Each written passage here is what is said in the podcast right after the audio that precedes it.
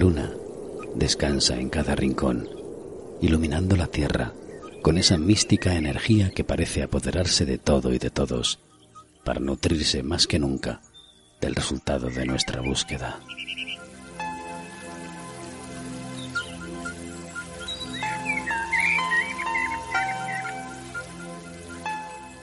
Porque, en cuanto hemos cruzado el límite de esa realidad que creemos tan cierta, y nos hemos adentrado en el bosque de las experiencias, nos hemos sentido observado por ojos que prefieren actuar sin ser vistos, ojos que pertenecen a esa parte de nosotros que habita el inconsciente y que aquí, en este bosque, también están, porque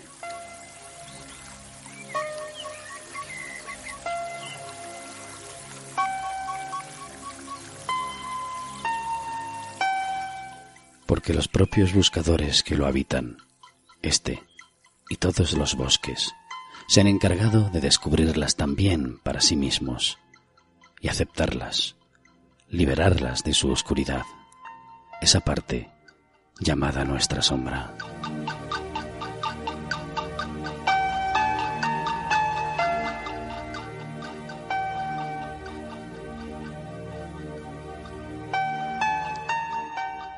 Sombras que fraguan sus propias realidades que dan forma a sus guaridas, que alimentan su verdad, dando vida a otros mundos en los que habita el miedo a descubrirnos.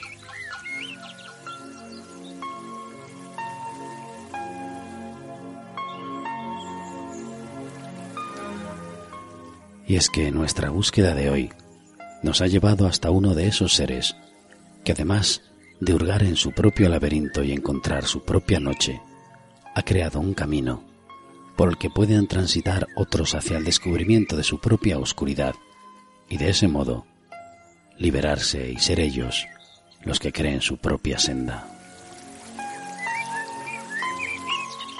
Él es Enrique Martínez Lázaro, psicoterapeuta, sociólogo y teólogo.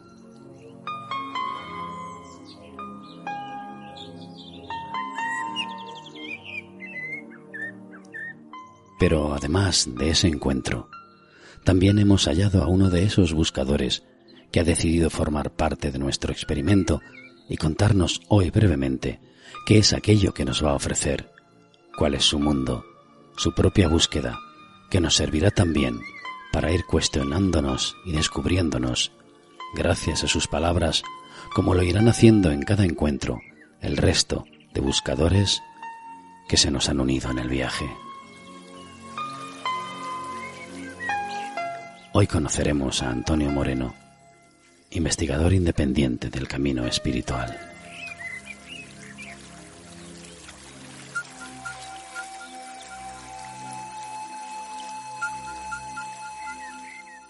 Bienvenidos al experimento de las páginas de Arcanos.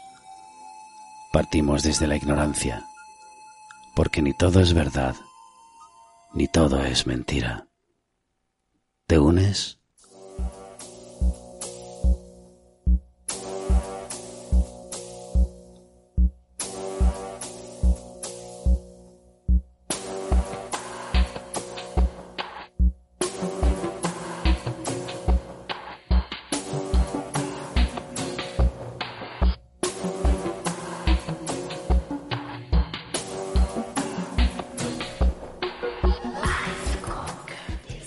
Aquellos que no aprenden nada de los hechos desagradables de la vida fuerzan a la conciencia cósmica a que los reproduzca tantas veces como sea necesario para aprender lo que enseña el drama de lo sucedido.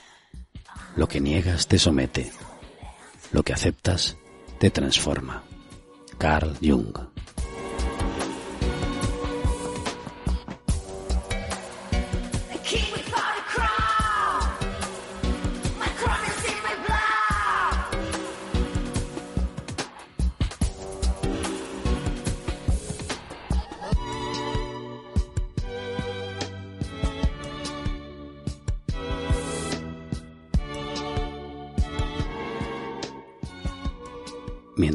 luna cada vez se abre paso con más fuerza. Nosotros abandonamos el sendero del bosque de las experiencias y entramos en el universo de la sala de los encuentros.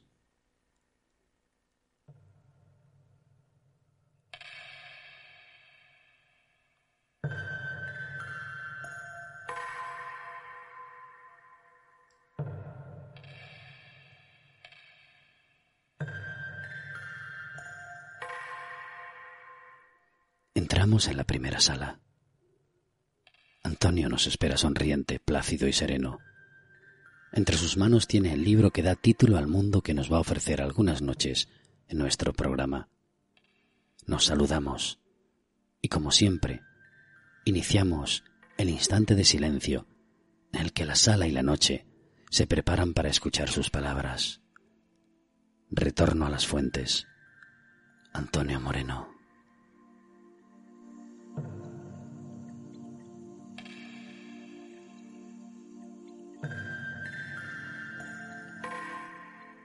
La sala se abre. La sala se cierra sobre nosotros.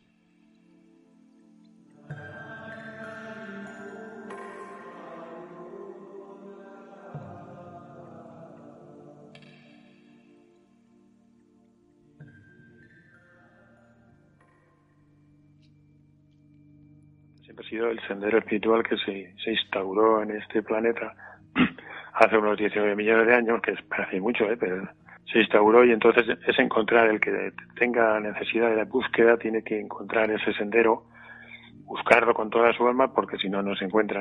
No es una cosa que esté ahí para el que se aburre y siente curiosidad, sino para el que busca con todo su corazón.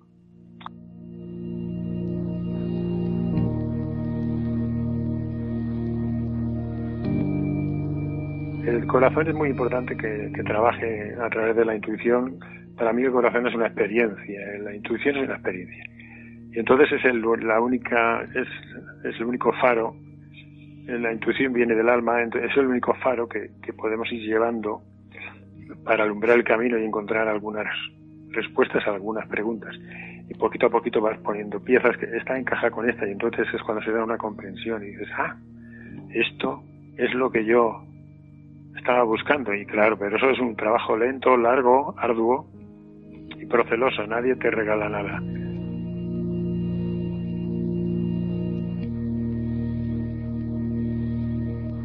El que crea que va a venir alguien y, con un curso o con, con pagando X dinero te va a dar las respuestas, pues podrá darte alguna respuesta, pero serán teóricas hasta que tú no no llegues a la comprensión interna o experiencia interna, no vas a resolver nada.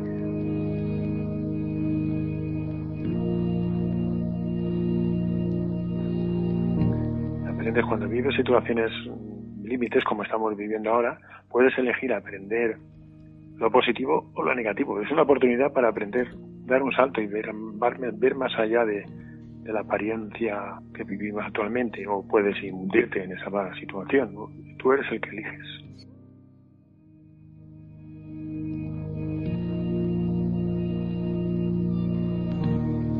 El que no es un buscador que busca con toda su alma, no es difícilmente va a encontrar algo, porque tienes que poner todo, toda tu energía en la búsqueda. Si buscas que con un cursillo te y que pagues un dinero te den las respuestas y los títulos que te van a, a, dar una capacidad especial en, en, este planeta, pues yo creo que va a ser difícil. Sí, vas a estar ahí entretenido un tiempo, hasta que descubras que, el que lo que estás buscando está dentro de ti. vamos a llamarle tu alma, para darle una definición.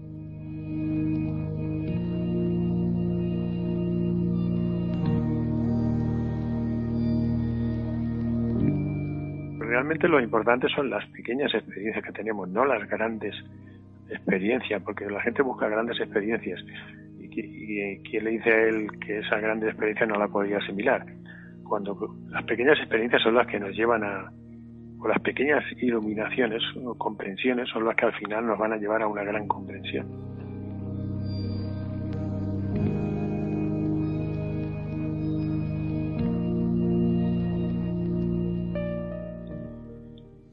No tenemos las, vivimos nuestras pequeñas, nuestra vida con las pequeñas experiencias que nos pasan en el trabajo, en la familia, tenemos primero que resolver nuestros problemas familiares para pues, luego poder eh, conectar con otros y poder ofrecer una pequeña luz en el camino.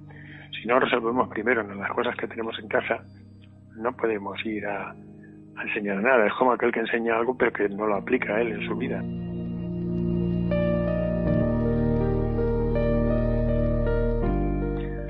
Otro camino que no es el que tenemos aquí en, el planeta. Entonces, el que sea un buen buscador, entonces encontrará en el camino respuestas, encontrará libros, encontrará personas, encontrará cosas que le orienten, no que le hagan el camino. Otros no, no van a darte tu camino. Otros pueden sugerirte o dar una idea de lo que es el camino, pero el camino lo vas a tener que vivir tú, experimentar tú equivocarte tú, acertar tú, nadie te va a andar tu propio camino. Nosotros somos responsables de nuestro propio sendero, no hay nadie más. Por eso, cuando tú aceptas una idea, tú eres el que eres responsable de aplicarla, si aciertas o si te equivocas.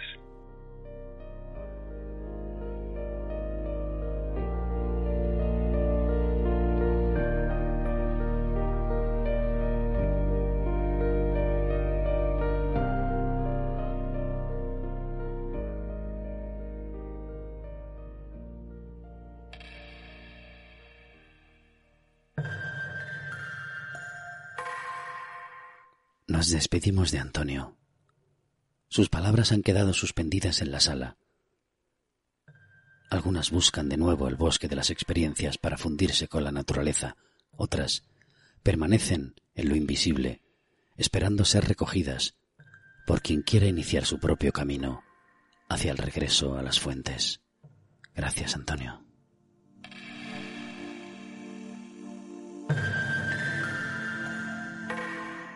Abandonamos la estancia y nos encaminamos hacia la segunda sala. Al entrar, descubrimos que Enrique parece meditar. Está sentado ante la cálida mesa de los encuentros. Damos unos pasos y es entonces cuando percibe nuestra presencia.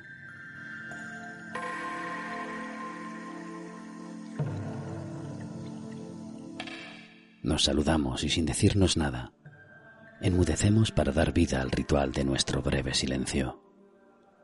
Enrique se dispone a abrirnos el mundo de las sombras que nos habitan. Enrique se dispone a enseñarnos cómo abrirnos, cómo desgarrarnos, para descubrir qué hay, qué somos y cuántos miedos dirigen nuestra parte oculta. ¿Has entrado alguna vez en lo más profundo de tu propio bosque? ¿Has encontrado ese lugar donde habita tu auténtica sombra? Psicoterapeuta, sociólogo y teólogo Enrique Martínez Lozano. La sala se abre. La sala se cierra sobre nosotros.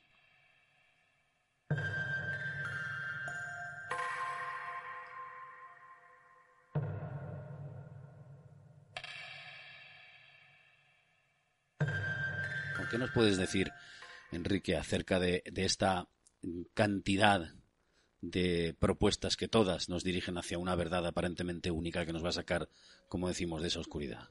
La verdad solo es una, la verdad es única, pero hay mil caminos, ¿no? Y creo que es muy importante respetar, reconocer el camino de cada cual e incluso la pluralidad de caminos que nos permite llegar ahí repito, es una paradoja, pero una paradoja no es una contradicción, con lo cual no, no, no hay nada que excluir, ¿no?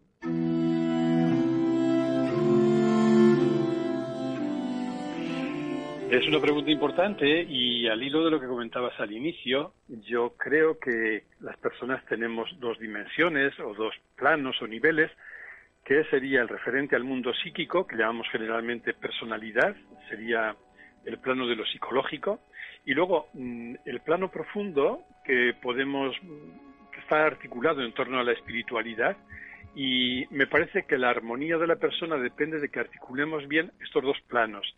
De la importancia de coordinar un trabajo psicológico y un trabajo espiritual también.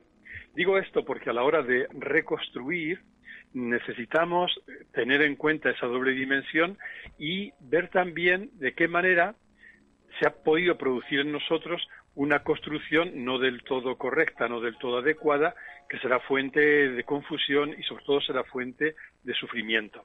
Y es cierto que podemos estar no bien construidos, tanto por problemática psicológica generalmente de la primera infancia, luego no resuelta ni elaborada, eso ha creado en nosotros una serie de vacíos, de carencias, de traumas incluso, que están bloqueando o haciendo muy difícil la construcción de nuestra persona. Y puede haber también, ya en el plano espiritual, como una ignorancia profunda acerca de lo que somos, que también de un modo u otro nos va a hacer muy difícil la construcción de nuestra, de nuestra persona.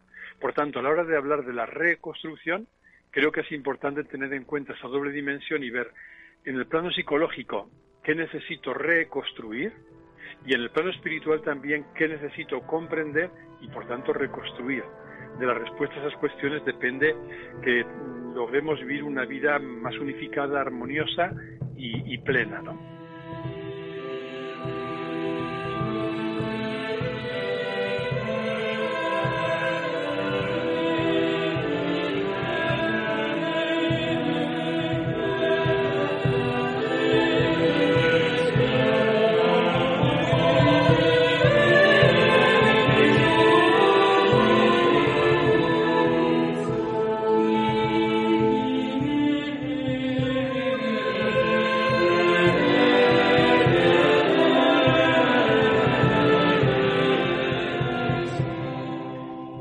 El material psíquico, sentimientos, emociones, afectos, reacciones, que hemos querido ignorar, ocultar, reprimir y, en definitiva, enajenar de nosotros mismos como si no existiera porque queríamos salvar la imagen que pretendíamos dar.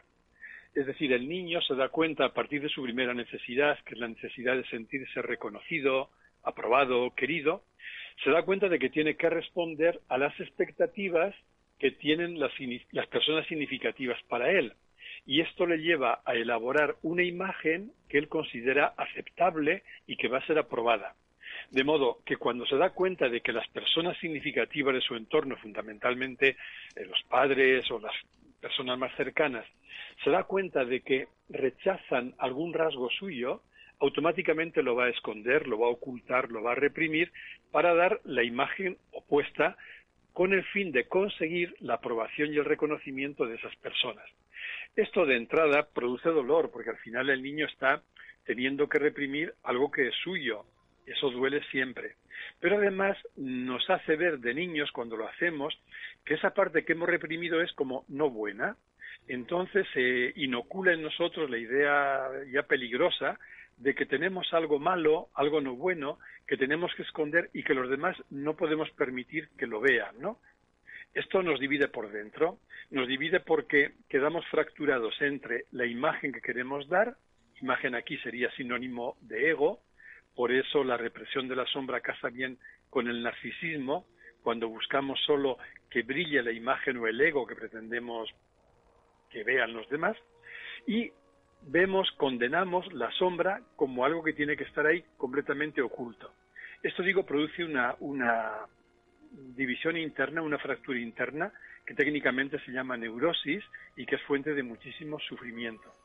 Frente a esto, me parece que el primer paso consiste en reconocer que la sombra, esa parte oculta, no es mala y no hace daño. La sombra nunca hace daño. Lo que hace daño es no conocerla y no aceptarla porque es justamente nuestra no aceptación de la sombra la que nos hace vivir divididos y con una enorme tensión interior. Por el contrario, cuando aceptamos la sombra, reconocemos que es nuestra otra mitad, es la otra, nuestra otra media naranja, la mitad en nosotros, en el plano psicológico, es imagen, lo que es visible, y la otra mitad es aquello que hemos negado, pero que también es nuestro.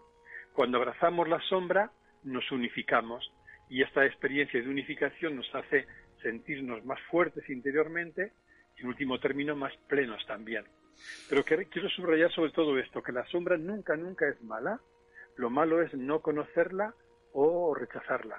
¿Convive con nosotros ya? ¿Llega con nosotros esa sombra?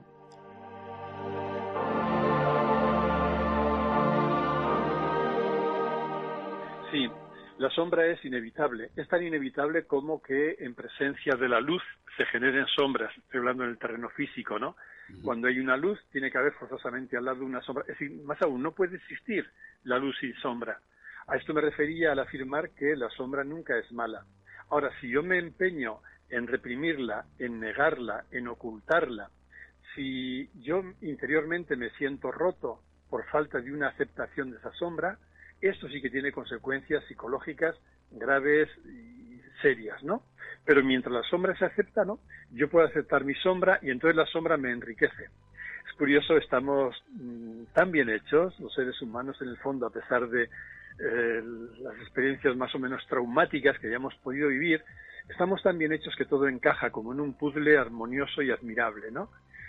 Uno de los efectos beneficiosos inmediatamente de la sombra es que nos baja del pedestal del ego en el que habíamos querido subir para obtener un aplauso o reconocimiento de los demás y nos hace más humanos.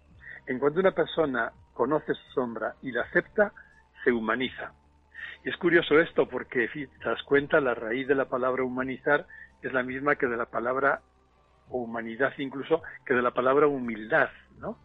La humildad es consecuencia de la aceptación de nuestra verdad. Una persona que acepta su verdad es humilde y una persona que acepta su sombra se hace humilde y se hace también humana. Entonces la sombra guarda un regalo precioso que otorgarnos en cuanto la aceptamos, ¿no? Eso requiere, entiendo, de nosotros un acto volitivo, ¿no? Debemos tener voluntad para descubrirla y aceptarla.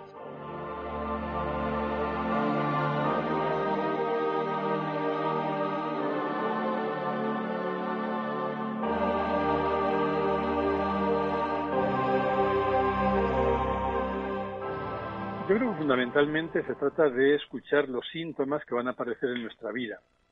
A veces se dice que las personas cambiamos frecuentemente a fuerza de crisis, ¿no?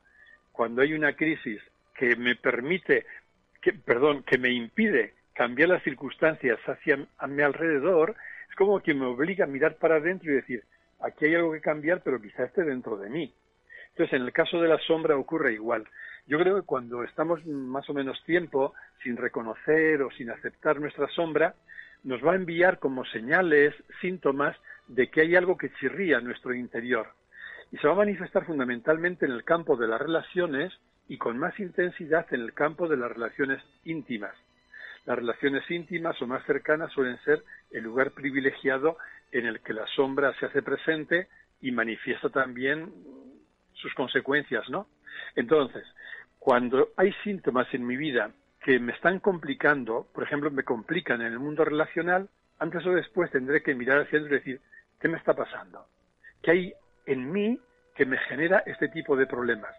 Y entonces es probable que ese cuestionamiento me lleve, como tú dices también, a un acto volitivo que consiste en decir, vale, quiero conocerme, quiero comprender qué hay en mí y quiero empezar como a aceptar, poner nombre y aceptar todo aquello que descubre en mi interior. Ahí quizá podemos encontrar también una ayuda profesional que nos facilite el camino, pero en todo caso, a poca atención que prestemos a aquellas cosas que chirrían en nuestra existencia cotidiana y en nuestro mundo relacional, es fácil que desemboquemos en el reconocimiento de unas zonas que requieren ser puestas a la luz en nosotros, es decir, que están clamando para salir de la oscuridad, para salir de la sombra y que están clamando en último término que las aceptemos.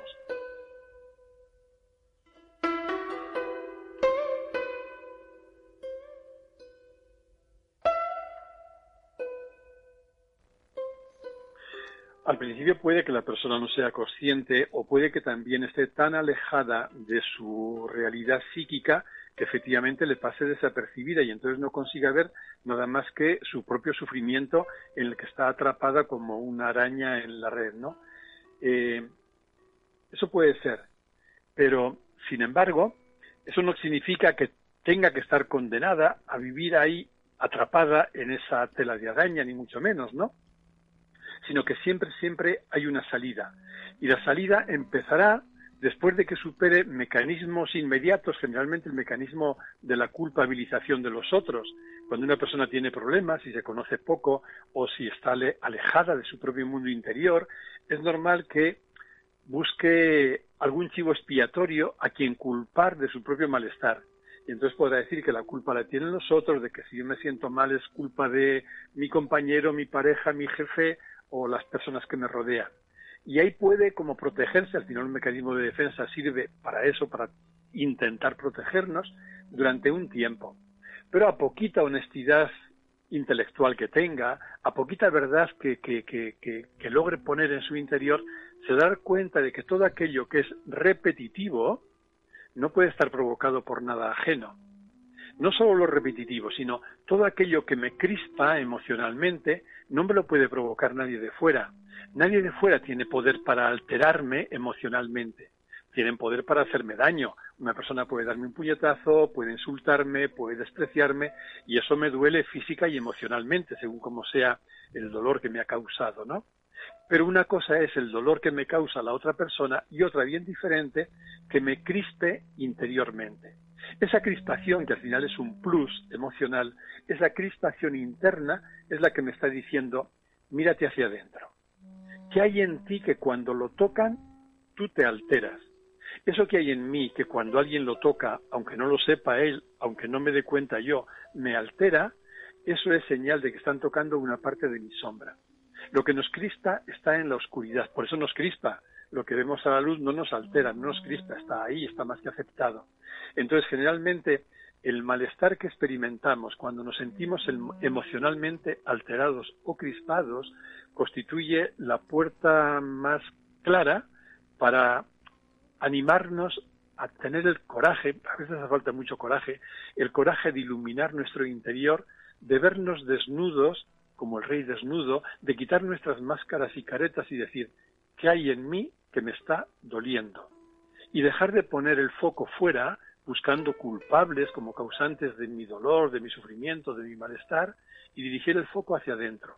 En mí hay algo que porque no lo acepto me está alterando por dentro.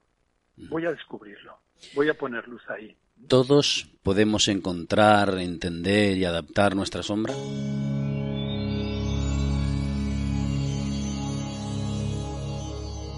Sí, todos sin excepción. Eh, pero incluso diría más, yo creo que la transformación de la sombra, luego quizá haya que hacer algún trabajo añadido, pero consiste prácticamente en la aceptación, ¿eh? en el reconocimiento y la aceptación. Primero conocer mis sombras. ¿Cuáles son mis sombras? Eh, ¿Cómo puedo ponerme frente a ellas y abrazarlas? Fíjate que la sombra al final la hemos construido, la sombra que más nos pesa en la infancia. Entonces, detrás de nuestra sombra siempre hay un niño o una niña que, está sufriendo. Un niño o una niña que, se siente roto, rota por dentro, ¿no? Así que en cuanto aprendemos a abrazar a ese niño o a esa niña, en cuanto aprendemos a ir aceptando nuestras sombras, automáticamente ahí empiezan a ser transformadas. Les perdemos el miedo, nos bajamos de la imagen del ego y del pedestal donde estábamos subidos, nos humanizamos, nos reconocemos en lo que somos y veremos que todo a nuestro alrededor empieza a cambiar. Y empieza a cambiar porque hemos cambiado la percepción que tenemos de nosotros mismos. Y esto es una tarea que podemos hacer todos, lo cual no quiere decir que no exija coraje, valor, en ocasiones incluso ayuda profesional, y que no requiera pasar también por etapas de dolor, porque todo aquello que es remover lo que hemos ocultado durante muchos años puede ser doloroso, pues lo teníamos tapado precisamente por eso, ¿no? pero es posible atravesar todos esos túneles para llegar a la luz y encontrarnos con lo que somos y vivir en paz. Actualmente en la, en la situación que estamos viviendo, eh, ¿cómo ves en la sociedad? ¿La ves cada vez más preparada o más voluntariosa para descubrir su propia sombra?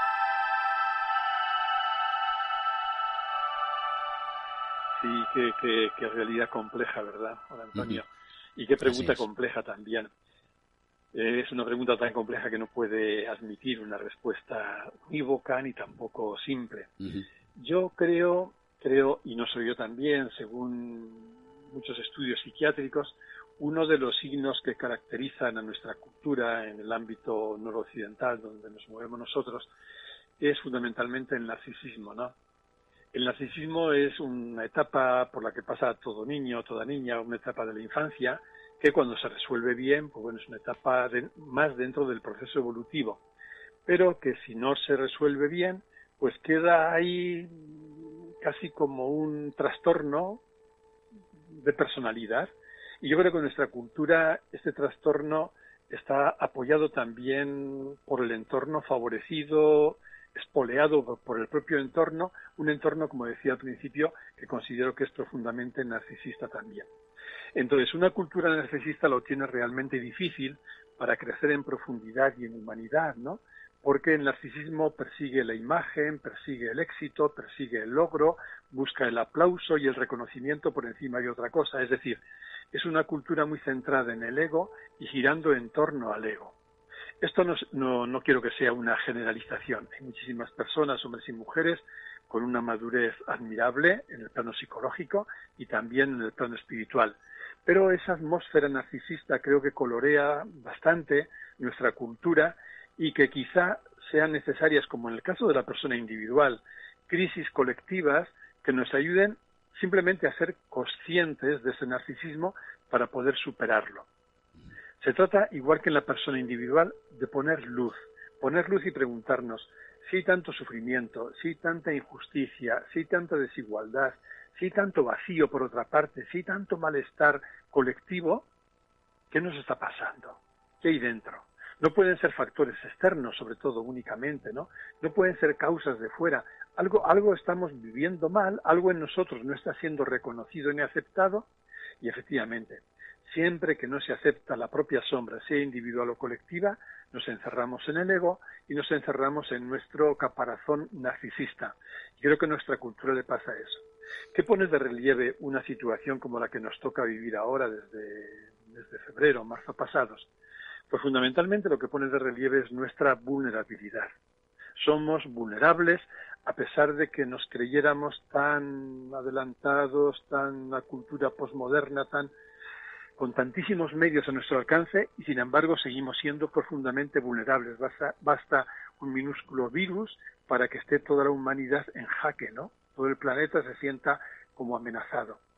Creo que el reconocimiento de la propia vulnerabilidad puede ser también una propia puerta de entrada para reconciliarnos con nuestra verdad completa, con sus luces y sombras, con su cara descubierta y su cara oculta, tanto en el plano individual como en el plano colectivo. Y solo en la medida en que nos reconciliamos con nuestra vulnerabilidad y con nuestra debilidad y con nuestras sombras, podremos avanzar después en aceptarlas y en vivirnos en una forma mucho más humana.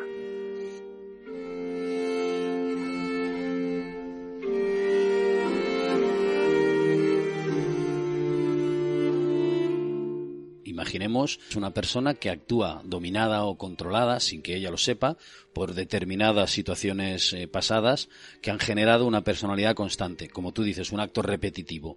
¿Esa persona cómo puede empezar a darse cuenta? Lo primero es un acto de voluntad, evidentemente, pero ¿qué más? ¿Qué podrías decirnos? Como te decía antes, yo creo que incluso anterior al acto de voluntad, lo que hay es algún síntoma en la vivencia de la propia persona que le crea malestar que le crea malestar, hay algo que le chirría por dentro, algo que se da cuenta que le repite, algo, algo que, que, que, sí también le quita, ¿por qué no?, la paz interior, ¿no? Entonces, a partir de esos signos, ahí puede darse como un primer resquicio por el que la persona pueda ahondar o al menos preguntarse un poquito más qué me está pasando. Es verdad que a veces la sombra eh, nos hemos protegido de ella con un caparazón tan rígido que permanece totalmente oculta a nuestros ojos. Por eso precisamente el nombre de la cara oculta, no nuestro yo oculto. Eso es cierto. Pero si continúa, que continuarán, toda esa repetición de sentimientos dolorosos, de, de relaciones que me chirrían, de circunstancias, de situaciones en las que yo me siento mal, si yo presto un mínimo de atención a ese malestar interior que viene acompañado de una alteración emocional, ese puede ser el comienzo para poder conocerla y empezar a aceptarla.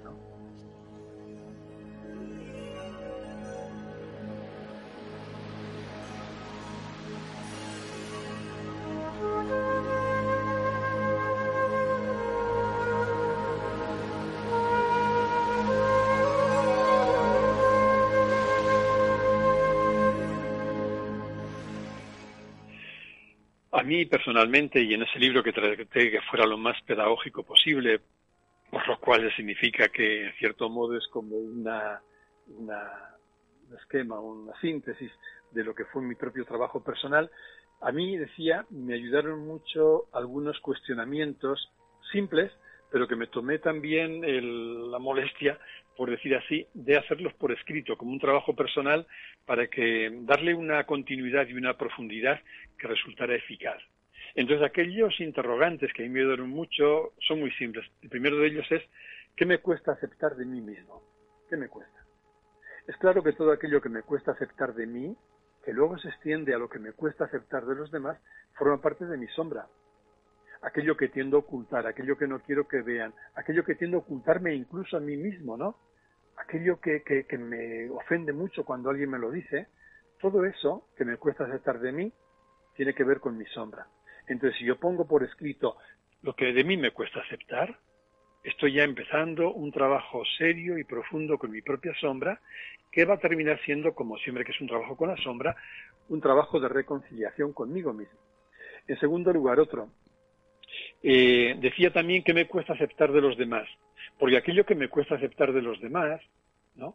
aquello que no soporto, para entendernos mejor de ellos, no lo soporto porque reflejan con toda seguridad algo mío que tampoco acepto en mí, y entonces lo que no acepto en mí no puedo soportarlo en los demás si estoy atento a lo que no soporto en los demás y en lugar de culparlos a ellos o de creer que, la culpa de, mi malestar por lo que veo en ellos es ajena, me pregunto qué es lo que tocan en mí, ahí tengo otra puerta de entrada muy importante. Y finalmente, la pregunta que a mí más eficaz me resultó fue una que recuerdo haberla hecho como en dos columnas. Esto nos va a dar una explicación que me parece clave en la comprensión de la sombra, al hilo de la que era tu primera pregunta, creo recordar, y cómo trabajarla. Esta pregunta es, ¿qué imagen quiero dar de mí, aun sin darme cuenta? En los distintos ámbitos de mi existencia, ¿no? En mi familia, con mi pareja, con mis amigos, en mi trabajo, en los diferentes grupos en los que puedo participar. ¿Qué imagen quiero dar de mí? o sin ser consciente, porque me sale automática, ¿no? Y a continuación me pregunto, para dar esa imagen de mí, ¿qué aspectos míos tengo que ocultar o tengo que rechazar? Y entonces yo hice el trabajo como en dos columnas. En la columna de la izquierda puse qué imagen quiero dar. Y entonces pongo todo lo que me sale espontáneamente. Quiero dar una imagen de hombre bueno, de hombre seguro, de hombre fuerte, de hombre honesto, etcétera y para cada uno de los rasgos de la parte izquierda preguntarme, para dar esta imagen, ¿qué rasgo de mí tengo que ocultar? Por ejemplo, si quiero dar la imagen de un hombre seguro, tengo que ocultar todo lo que suene a inseguridad, duda, desconcierto. Si quiero dar la imagen de un hombre fuerte, tengo que ocultar todo lo que sea mi debilidad, incluso mi ternura. El resultado de esa doble columna nos da un, retrato perfecto de lo que es nuestra imagen, la columna izquierda, y de lo que es nuestra sombra en la columna derecha. Y esto es muy pedagógico, porque de pronto descubres, hasta visualmente descubres, que la imagen y la sombra pesan exactamente lo mismo. Nuestra imagen y nuestra sombra son forzosamente equivalentes. Y entonces descubres también que lo que habías puesto en la columna de la sombra no es nada oculto, perdón, no es nada malo, no es nada negativo, está oculto porque lo ha reprimido, pero no es negativo ni malo, no, en cuanto lo pones la luz ahí y lo reconoces y lo aceptas, te enriquece, porque el reconocimiento de mi debilidad, de mi vulnerabilidad, de cualquier sentimiento, por duro que me parezca y esté catalogado socialmente, son riquezas que poseo. Cuando acepto las dos columnas, mi imagen y mi sombra, empiezo a ser una persona eh, unificada, ¿no? una persona armoniosa y una persona evidentemente mucho más humana. Explícanos un poco el tema espiritual dentro de este ejercicio que parece aparentemente solo psicológico, pero que, según tú, encierra mucho más.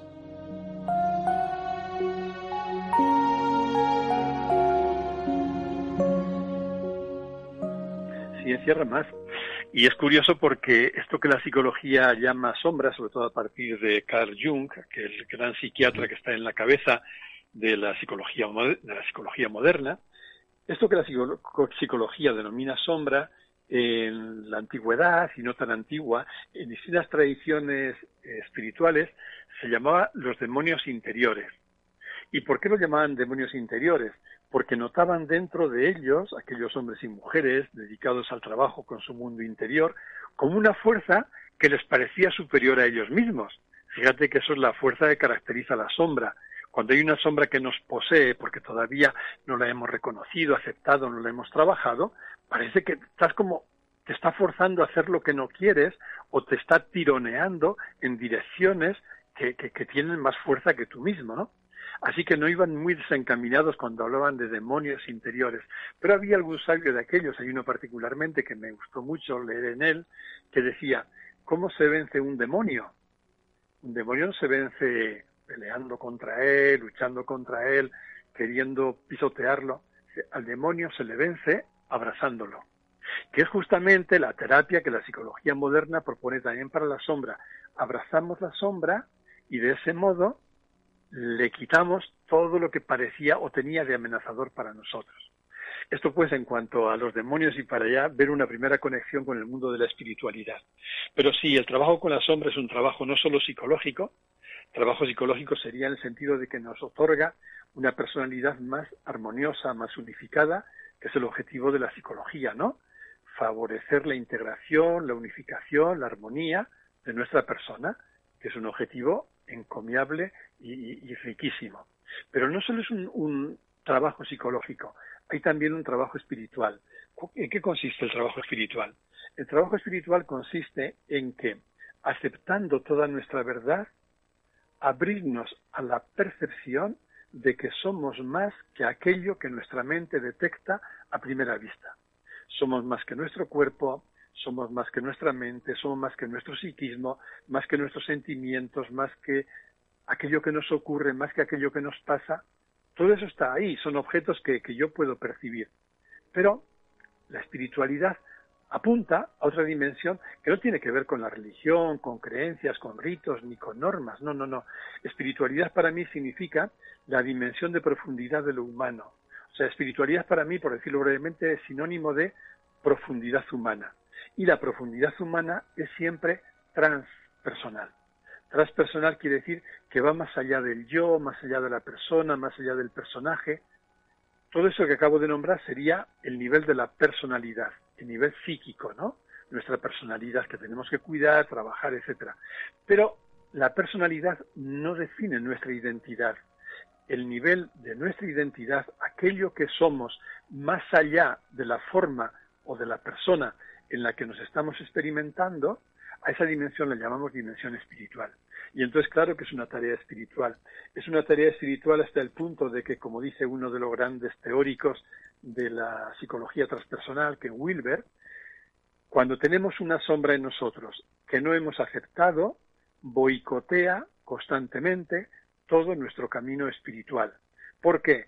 Porque nos está llevando la energía en otra dirección y de hecho creo que todos hemos podido conocer y en la historia hay casos paradigmáticos de figuras, por otro lado, admirables, en las que percibimos cómo la sombra de ellos también no reconocida o no aceptada constituyó un punto oscuro muy notable en lo que por otra parte fue una vida, me atrevo a decir incluso iluminada, ¿no?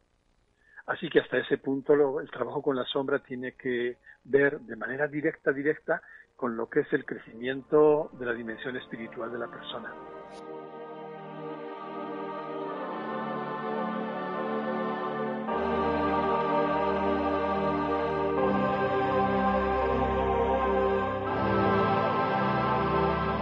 Enrique Martínez también habrá tenido que reconstruirse, que pasar y que descubrir su propia sombra, ¿no?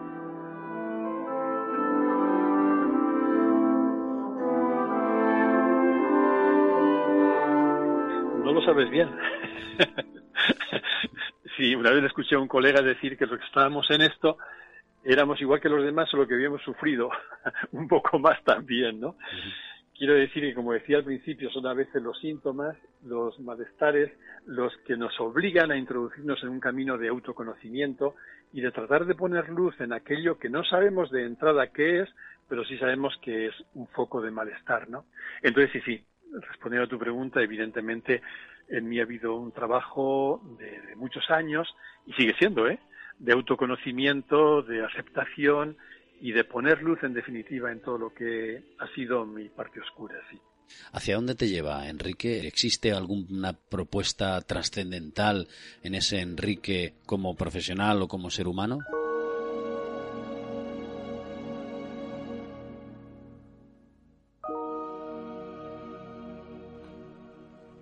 Sí, sí. No sé si la nombraría como propuesta trascendental, pero em, dos cositas querría decir. La primera es que evidentemente este trabajo, y como apuntas bien, no tiene nunca final.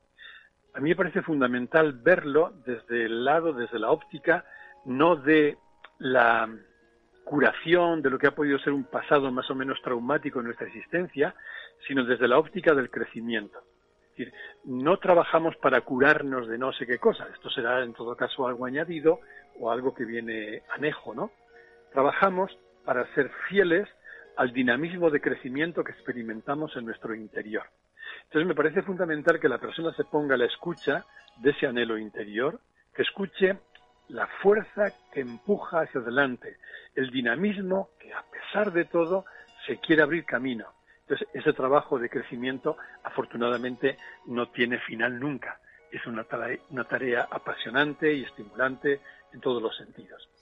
Y el segundo punto en el que quería, que quería destacar, al hilo también de tu pregunta, y relativo a esto de la propuesta trascendental, es después de un trabajo psicológico, en mi caso fue un trabajo a partir del psicoanálisis, de la psicología humanista, y luego el descubrimiento de la psicología transpersonal también, a partir de un punto, lo que empecé a descubrir es que en mí no solo había un anhelo o un dinamismo que me movía en este camino de crecimiento, sino que eso que yo empecé nombrando como anhelo o dinamismo, en realidad era mi verdadera identidad.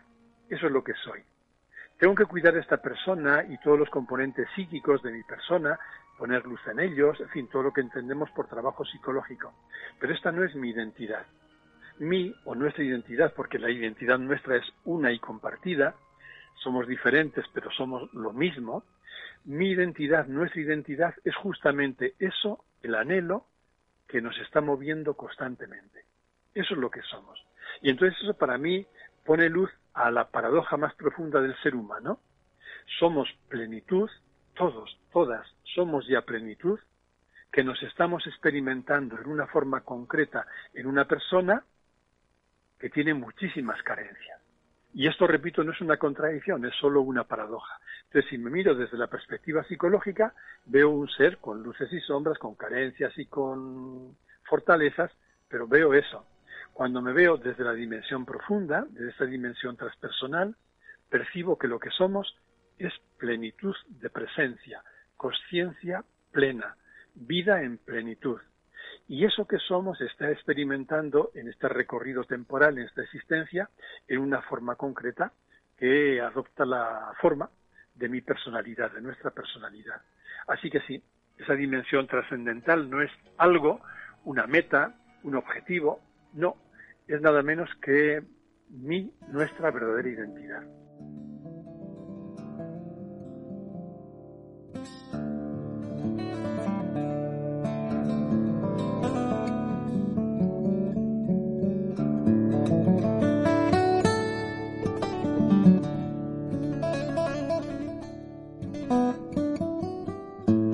Ese viaje te habrás encontrado, a ti personalmente, te habrás encontrado con momentos de, caída, de desfallecimiento, de negación, de no puedo enfrentarme ni siquiera a mi propia sombra, esto no, esto puede conmigo, yo no soy esto. ¿Te ha pasado? Sí, sin duda. De duda, de decaimiento, de, de, atasco, de bloqueo, de, casi de decepción, sí, siempre. Pero es curioso que en mi caso concreto junto con los momentos en que aparecían estas sensaciones, siempre he tenido como un doble regalo. Por un lado, como una, yo me atrevo a llamar una voz interior, que me ha acompañado siempre, que me, decía, confía, confía, confía. Y poco a poco he ido descubriendo que esa confianza brota también, como decía antes, de lo que somos. Mm, lo que somos en profundidad está bien, lo que somos es pleno.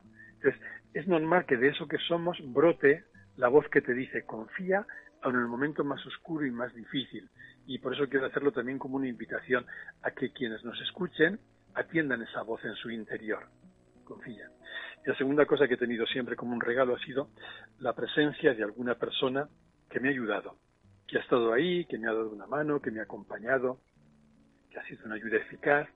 Y claro, veo que si miro hacia atrás en mi vida, voy a cumplir ya 70 años, veo que la conjunción de ese doble elemento ha sido un enorme regalo, ¿no?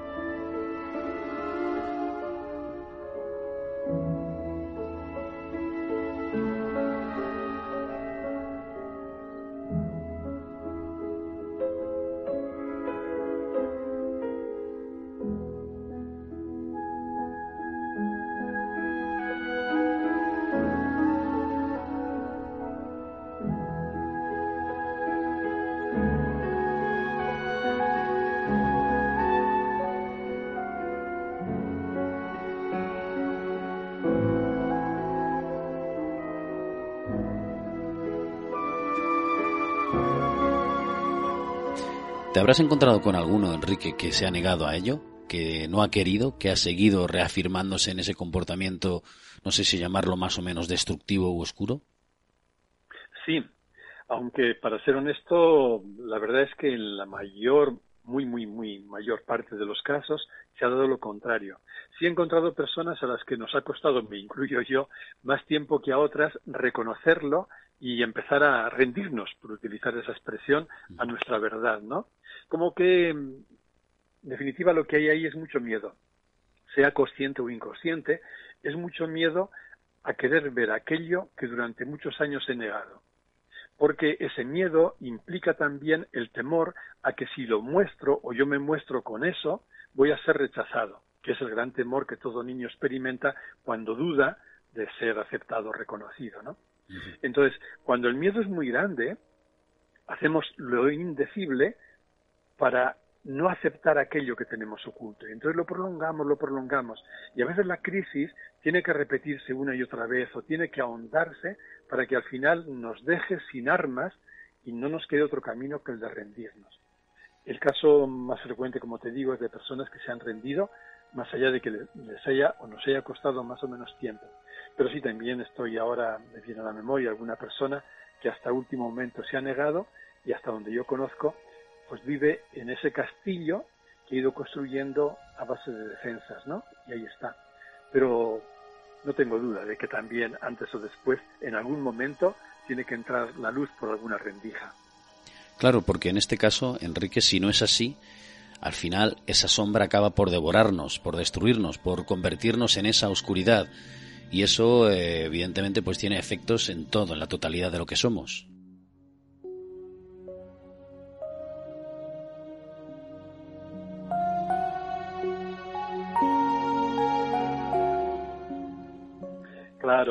O nos hace vivir eh, totalmente parapetados o de una forma completamente superficial, alejados de nosotros mismos.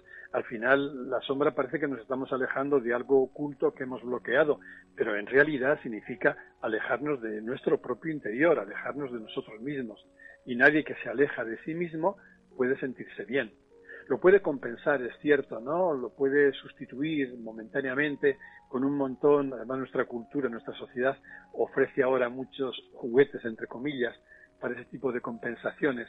Pero antes o después no podrá negar la insatisfacción y el vacío interior una persona que vive en la superficie de sí misma, ¿no?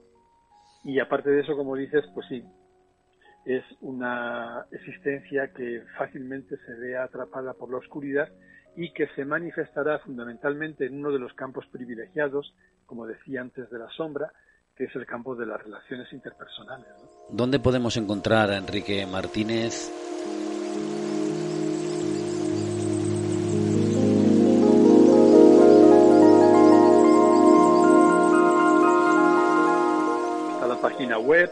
Propio nombre, Enrique Martínez Lozano, trato de colgar todos los materiales que me parecen interesantes. Luego tengo también en Facebook un boletín, boletín EML, Enrique Martínez Lozano, EML, eh, igualmente. Y finalmente estamos a punto de abrir un canal de YouTube que ha nacido de las circunstancias que estamos pasando, que va a ser un canal en el que se ofrezcan semanalmente sesiones de meditación y de aportaciones teóricas en torno a la psicología transpersonal. Será un canal que estará, bueno, en el que subiremos ese tipo de sesiones todos los miércoles, en directo de siete y media a ocho y media cada miércoles por la tarde, aunque luego también, como sabes, quedan grabadas en el canal a disposición de quien desea acercarse a ellas. Ahí también pueden encontrar quien esté interesado en la práctica de la meditación o en profundizar en lo que se llama psicología transpersonal.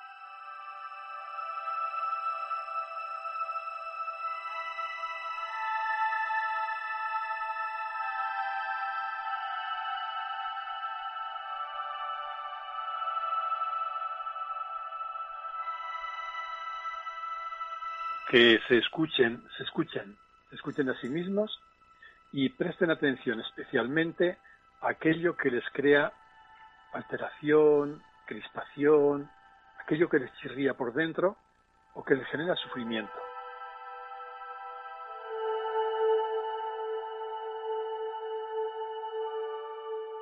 Prestando atención, si quieren comprometerse con el trabajo, lo pongan por escrito, qué me altera, qué me crispa, qué me duele, y a partir de ahí que se dejen conducir por la sabiduría interior.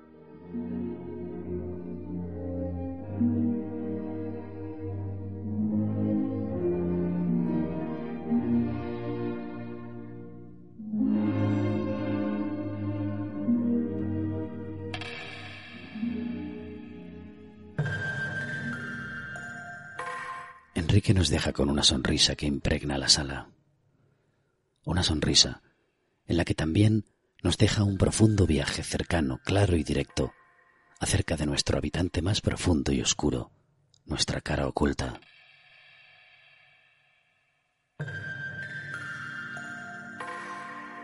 Enrique se aleja, camino de su propio bosque, acompañado también por su propia sombra, ya conocida, ya aceptada, ya amada, una sombra que le ha hecho ser quien es, ahora, aunque la búsqueda y el aprendizaje, como él bien sabe, nunca terminan. Gracias, Enrique.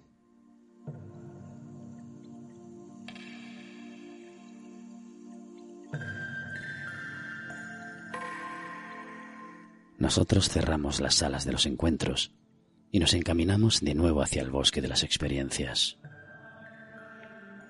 Nos queda la sensación de haber recorrido un intenso sendero cargado de nuevos conocimientos que por encima de todo debemos descubrir qué forma, qué sonido, qué olor o qué energía resuena en nosotros, porque a partir de ahí lo que vaya a suceder es solo cosa nuestra.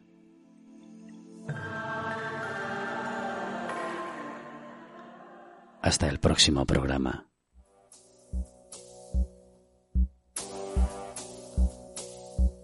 Si quieres comunicarte con nosotros, búscanos en Facebook, en Twitter, y si algún día encuentras el bosque de las experiencias, quizá estemos allí esperándote. El experimento de las páginas de Arcanos. Partimos desde la ignorancia porque ni todo es verdad, ni todo es mentira. ¿Te unes?